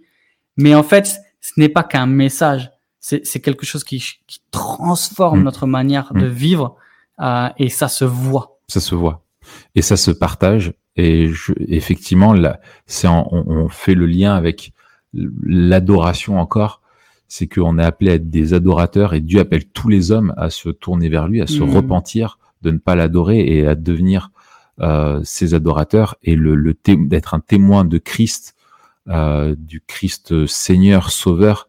C'est euh, essentiel. Ça fait partie de nos grandes responsabilités. Nous sommes lumière du monde et et, et ça se manifeste pas juste en disant je partage l'évangile euh, une fois de temps en temps et du coup je fais mon devoir. C'est quelque chose de d'holistique qui rend qui, trans, qui, qui, qui est transversal à toutes les, les activités de, de notre quotidien et dans notre comportement, dans notre attitude et aussi dans le- le- le- l'annonce de l'évangile quand dès que cela se, dès, dès qu'on peut le faire quoi. Hmm. Mm. Alors, on a parlé euh, de fixer la ligne d'arrivée. Voilà. On a parlé de progresser sur le bon chemin. Euh, et là, on aborde une autre partie qui est notre dernière partie. Ouais. Donc, on arrive au, au- au bout de, de notre exposé. Mm. C'est celui de se préparer à l'effort. C'est ça. Et ça, on le sait. On- tu l'as dit tout à l'heure, on, on, on va pas dans un marathon sans manger, sans boire. On va pas dans un marathon sans se préparer. Voilà. On va pas à la guerre sans avoir préparé son, son armée. On construit Exactement. pas une maison sans avant se poser et se dire est-ce qu'on peut euh, mener le chantier à son terme? Tout à fait. Ouais. D'ailleurs, Enfin bref, j'aurais des choses à dire là-dessus. Euh, Sur la maison? sur la maison et les chantiers qui sont jamais finis. C'est un autre problème. C'est un autre problème. C'est un autre problème. Mais voilà. Alors, comment se préparer à l'effort? Euh, euh, Finalement, alors Dieu nous invite à, à ça, bien sûr, à, à mesurer le, le coût et le prix. Et la première chose, moi, que je voudrais mentionner, enfin qu'on souhaite mentionner, c'est ce qu'on appelle, pour filer notre notre métaphore, les valises. Euh, les valises. Non, non, si tu prends des valises, ça va te, ça va te freiner. les balises. le vœu, le bœuf, tu vois, ouais. c'est- voilà. Des balises. Euh, euh, si on prend cette image-là, si on est sur un sentier euh, sur lequel on court, euh, on a besoin de repères. Quand tu pars en randonnée, il y a des arbres il y a des, des, des repères, euh, il y a des balises Sinon, on euh, s'égare. sinon tu t'égares. Et finalement, ces, ces repères vont être indispensables de toujours les avoir devant nous euh, pour euh, pour c'est eux qui vont nous guider. Hmm. C'est ça un petit peu un petit peu l'idée. Et en gros, pour nous, ça va être des valeurs, des valeurs qui qui doivent nous habiter, qui vont nous guider euh, tout le long qu'on va suivre pour euh, continuer sur ce bon chemin. Et on en a cinq euh, dans Memento Mori qu'on qu'on aime à rappeler et qui nous semblent essentielles. Alors, on ne dit pas que ce sont les seuls cinq. Oui, Euh, il y en a probablement d'autres, mais non, en tout cas, c'est celles euh, que nous avons à cœur. Et on, on va pas développer, mais euh, simplement dans la feuille de route, on vous proposera de réfléchir sur l'implication de ces valeurs-là dans votre vie. Hmm. Qu'est-ce qui, quand quand est-ce qu'elles sont en carence? Quand est-ce que ça va pas? Euh, Qu'est-ce qu'il y a des choses à changer pour mieux les vivre? Euh, La première de toutes, on ne peut pas passer à côté, c'est l'amour. Je rigole, c'est pourquoi? Parce que euh, Dominique a, a marqué un commentaire. Voiture, valise, ça c'était lapsus. y aurait-il un désir de vacances Alors oui, bien vu Dominique, c'est tout à fait ça. Il y a un gros désir de vacances déjà, alors qu'on n'est euh, pas encore, euh, on est le 28 septembre. Mais ça euh, veut dire qu'il faut peut-être que tu fasses attention à la course. Peut-être tu es parti trop vite. Peut-être que Ah. oui, oui, oui, tout à fait, tout à fait. Euh, Peut-être que je suis parti trop vite et au bord de la blessure. Euh, donc il faut faire gaffe. Non, alors la première donc c'est l'amour. L'amour, euh, l'amour c'est C'est plus fort que euh, tout. L'amour c'est C'est ce qu'il a de plus beau. Voilà. Alors, l'amour, euh, comment en parler euh, en étant... Alors, l'amour, non, non, non. euh, Non, on a une définition biblique de l'amour. oui. C'est oui, pas oui. une définition qui est d'abord sentimentale, bien que euh, ça fait ça fasse appel à nos à nos sentiments, à Et nos mais- affections. Oui, oui, tout à fait. Mais de quoi on parle quand Voilà. quand on parle d'amour? Alors c'est difficile à Oui, c'est comme la beauté, c'est difficile à définir. Ça a été très dur. Mais nous, comment on l'a défini? Voilà. et peut-être dit pourquoi on, on l'a défini comme ça. Alors, on définit l'amour comme euh, cela, en fait, qui est le premier et le plus grand commandement. Ce que Dieu veut, c'est qu'on l'aime et qu'on aime notre prochain. Et donc, nous, on a défini ainsi, l'amour, c'est trouver sa joie dans la contemplation de Dieu et bénir son prochain. Hmm. Alors, ça ne dit pas tout, c'est pas cette euh, prétention-là, mais euh, pour nous, c'est l'idée que aimer, c'est quand on aime quelqu'un, on est rempli, euh, on trouve la plénitude dans notre relation avec cette C'est personne-là. ça. C'est c'est qu'il n'y a rien qui nous remplit de plus de joie, et l'amour génère toutes les tout ce qu'il y a de positif et de bon pour nous et qui va nous, nous permettre de, de bouger et c'est ça rejoint l'émerveillement ça rejoint l'adoration ça fait. rejoint la, la contemplation etc et, et l'amour nous pousse à faire du bien aux autres et donc nos prochains aimer son prochain c'est pas simplement avoir de beaux sentiments à son égard on est appelé à aimer nos ennemis et dans la pensée biblique c'est pas simplement de se dire ouais en fait mon ennemi il est extraordinaire en fait il a pas de défaut il Ah, est c'est génial pas l'amour bisounours. c'est voilà, c'est pas bisounours, c'est de chercher à bénir ceux qui nous maudissent. Chercher à faire du bien, chercher l'intérêt et la gloire de Dieu, que Dieu soit honoré dans la vie de l'autre. Donc voici notre définition de l'amour. C'est la, première valeur, la première balise qu'il faut avoir toujours à l'esprit et avoir plein d'amour dans ses valises. La deuxième, c'est l'humilité. L'humilité, on a fait aussi un épisode euh, là-dessus. Ouais. Euh, pour le, le résumer, on le définit comme ça. L'humilité, c'est faire passer Dieu et les autres avant soi. Contrairement à ce que beaucoup, euh, ce qu'on a naturellement à- tendance à penser, Mm. on confond l'humilité avec l'apitoiement sur soi parfois, ou la dépréciation, ou euh, se dire mais non, je suis nul, etc. Et quelqu'un qui passe son temps à dire mais non, moi je, moi je. En fait, il dit moi je, même si c'est c'est c'est soi-disant de, de l'humilité, en fait c'est de l'orgueil qui est maquillé, qui est, C'est de la subtil. fausse humilité. C'est de la fausse humilité, tout à fait. Une personne humble, c'est quelqu'un qui finalement pense moins à lui et ça. beaucoup plus aux autres. Et à Dieu avant tout, et les autres. Et l'exemple de Christ euh, est l'exemple suprême de l'humilité qui s'est, euh, qui a tout fait par amour pour le Père, qui est allé jusqu'à la croix Hmm. euh, et qui s'est humilié jusqu'à la mort et la mort de la croix. euh, donc, euh, donc voilà, c'est c'est l'humilité qui est une valeur qu'il faut cultiver sans cesse parce que nous sommes des orgueilleux finis. Ça, c'est terrible. La troisième, c'est l'intégrité. Mm. Tu veux la définir peut-être? Ouais, l'intégrité, le fait d'être intègre, c'est le fait d'être Un. entier. Ouais. C'est Un- c'est le fait de ne pas être euh, composé de parties. Voilà. Euh, vérifier l'intégrité d'une chose, c'est euh, vérifier que vérifier qu'il tient bien ensemble et qu'il n'est pas euh, fait de parties. Mm. Nous, on, on a dit que l'intégrité, c'est rester fidèle à ce que Dieu nous demande en toutes circonstances. Mm. Et l'intégrité, en fait, c'est de rester, de tenir ferme par rapport à ce que Dieu nous demande, malgré les circonstances. Donc, on n'est pas ballotté à tout vent comme ça. Euh, on Mm. n'est pas emporté par les circonstances qui nous poussent à droite, à gauche. Notre moralité, notre amour ne tiennent pas à ce que nous vivons, mais ils tiennent à notre relation et à la parole de Dieu. Et le Mm. fait d'être intègre, c'est de rester accroché à cela. Et donc, en fait, l'intégrité euh, va se découler dans nos relations par la loyauté, Mhm. mais aussi par la confiance. Quelqu'un d'intègre, c'est quelqu'un en qui on a confiance, sur Mm. lequel on peut Mm. compter, Mm. parce qu'il va pas dire un jour oui, un, di- un Voilà. jour dire non, et il va faire ce qu'il dit. C'est ça. Et qui, qui est responsable, qui assume, euh, qui est euh, qui est fidèle, euh, qui ne change pas, qui ne trahit pas. Ça rejoint la loyauté, etc., etc. Ça. Donc l'intégrité, donc amour, humilité, intégrité. Et la quatrième balise qui nous semble indispensable pour courir, Surtout en ce moment. dans, surtout en ce moment, c'est le courage. le on, courage. on a fait un épisode sur On le a fait un courage épisode sur le courage, ouais. Pourquoi euh, ça nous paraît important et comment on le définira? Ça nous paraît important parce que nous sommes des lâches. Par Voilà, nature, on le des gros lâches. péché fait de nous des lâches, des traîtres. Euh, nous sommes tous des Judas en puissance. On est tous des, des voilà des des, des, des, des, des- des- des menteurs. On est tous des, des voilà. On cherche la solution de facilité. On cherche à esquiver nos responsabilités. On cherche à esquiver les difficultés. Et euh, Dieu nous appelle au courage. Euh, Christ est l'exemple ultime du courage, comme dans Mm. toutes les, les, les, les, les valeurs, les balises que l'on a. Et pour nous, le courage, c'est faire ce que Dieu nous demande, même si ça fait peur et même si c'est dur. Il nous semble que ce sont un peu les deux facteurs. Qui, Ouais. Voilà, c'est de transcender la peur, la peur de ce que les autres vont dire de moi, Des conséquences. la peur des conséquences, la peur de ce que ça peut me coûter, et la difficulté.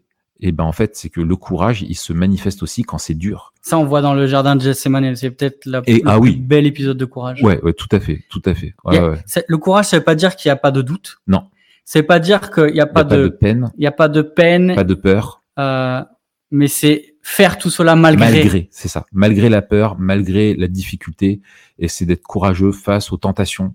Quand on nous propose des choses qu'on sait foncièrement malhonnêtes, on sait que ça peut être plein de conséquences de dire non. C'est dur de dire non parce qu'on nous fait miroiter des choses euh, Mm. qui sont là, on a peur, euh, voilà, ou euh, tentation face à l'impureté, face à tout plein de choses euh, qui sont là, mais d'être courageux de dire non. euh, J'appartiens à Christ et c'est lui que je veux servir quoi qu'il en coûte. Ou dans les relations, c'est dire à un frère, Voilà, dire ce qui va pas, ne j'ai pas se défiler. j'ai vu la manière dont tu as parlé à, Mm. à, à ton épouse. Et je, je pense que tu ne devrais pas lui parler comme ça, Mm. car euh, ça déshonore et Dieu et ton épouse. Euh, ça demande du courage, mais on veut le faire parce que Dieu nous y appelle et Dieu se sert de cela pour faire progresser Mm. l'autre. Et parfois, on a peur de la manière dont l'autre réagirait, mais on est aussi redevables les uns les autres, on l'a déjà dit. Et ça demande du courage de vivre dans la famille de Dieu, et Mm. de vivre dans ça. la famille déjà. Et ça en demandera de plus en plus. Tout à fait. De plus en plus et, euh, et, et le peuple de Dieu d'une manière générale doit se poser la question est-ce que nous sommes courageux? Est-ce que l'Église est connue pour son courage, Hmm. euh, pour sa persévérance, pour son intégrité Voilà, c'est pas un courage. euh, bon, bref, on, on va pas plus développer là-dessus. Écoutez notre épisode sur le sujet. Et la dernière pour nous des, des cinq balises après courage, intégrité, humilité, amour, c'est la persévérance. C'est-à-dire continuer d'avancer en s'appuyant sur les promesses de Dieu Hmm. pas persévérer par nos propres forces ou en voulant en cherchant à s'affranchir de ses limites ou en comptant sur nous-mêmes, sur la chair, euh, mais en comptant sur Dieu, de dire non, je peux persévérer et je dois persévérer parce que Dieu va pourvoir et je fais confiance en ses promesses et je continue, je n'abandonne pas Dieu euh, parce que je sais que Dieu a promis de ne pas m'abandonner. C'est ça la persévérance. Magnifique. On arrive au dernier point. On a les balises. Euh, ça, c'est Qui vont nous aider qui nous aide à à rester aller sur le chemin. ouais. Mais on a aussi des juges. Ceux qui, comme euh, les juges de touche voilà. au tennis. ceux Ils qui disent out. out ou ceux qui sifflent quand il y a une faute. Mm. Euh, mais aussi ceux Ça qui... c'est l'arbitre.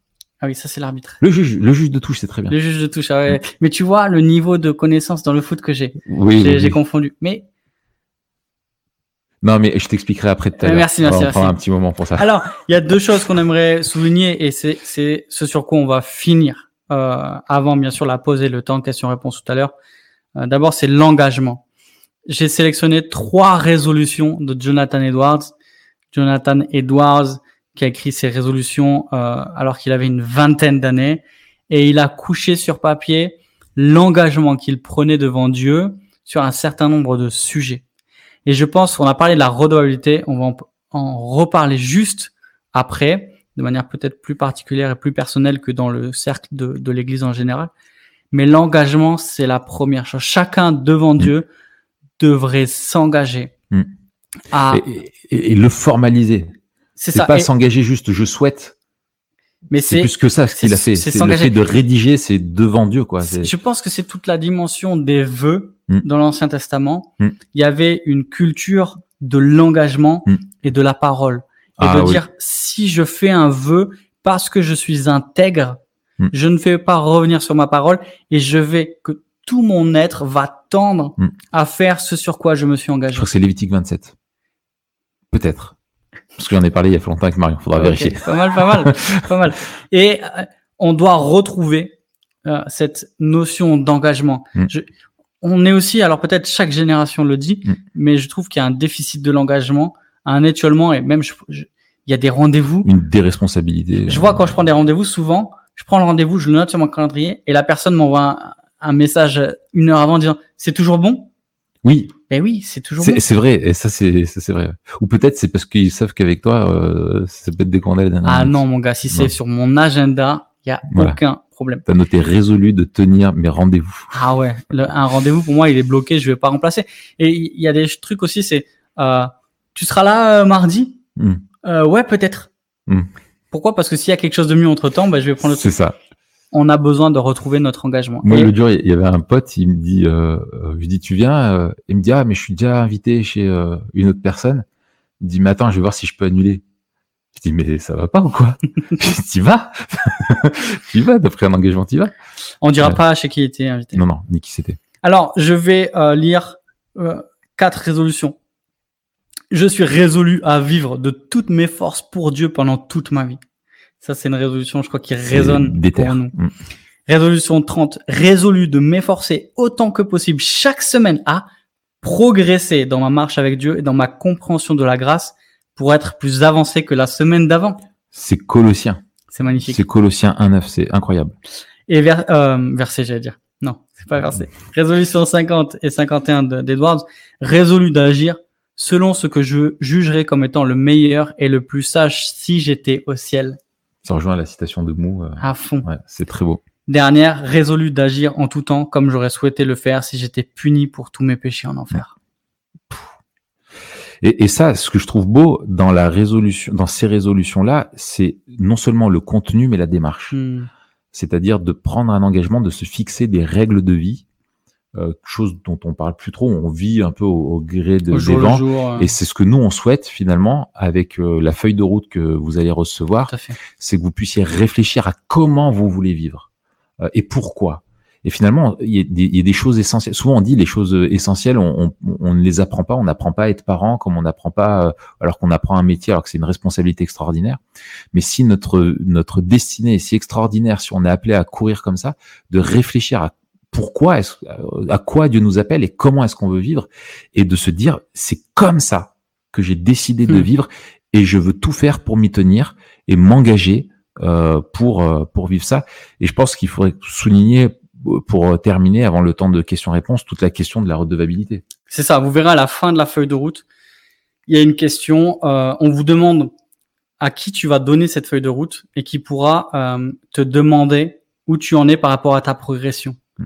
On a besoin d'être rendu redevable, on a besoin de quelqu'un, On a besoin d'aide. on a, besoin d'aide et on a besoin de donner ce droit à quelqu'un, de Ouais. nous poser des questions De Euh, mettre en lumière. et ce sera aussi quelqu'un qui va prier pour nous.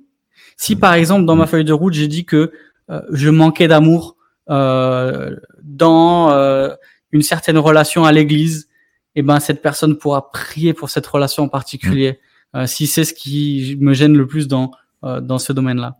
Et donc être redevable, c'est non seulement donner le privilège à quelqu'un de prier pour soi, mais aussi lui donner la responsabilité de veiller et le droit de veiller sur soi en posant des questions. Peut-être donnez-vous un rendez-vous tous les deux mois, faites le point.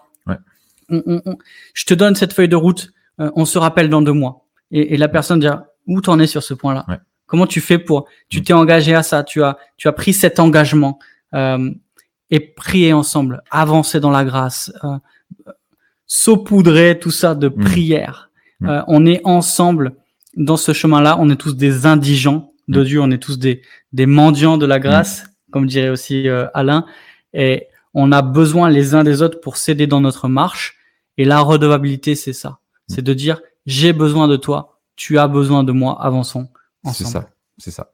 Alors là, peut-être que vous le, vous suivez ça en, en, équipe, en- entre potes ou euh, voilà, pourquoi pas euh, vous engager entre vous. Mm. Mais nous, c'est, c'est en tout cas, c'est le, le défi qu'on vous donne, c'est de vous prêter au jeu euh, pour vous-même, de remplir ça et de vous en rendre redevable. Hmm. C'est un outil comme un autre. Ce qui compte, c'est le contenu de ce que vous allez mettre dedans.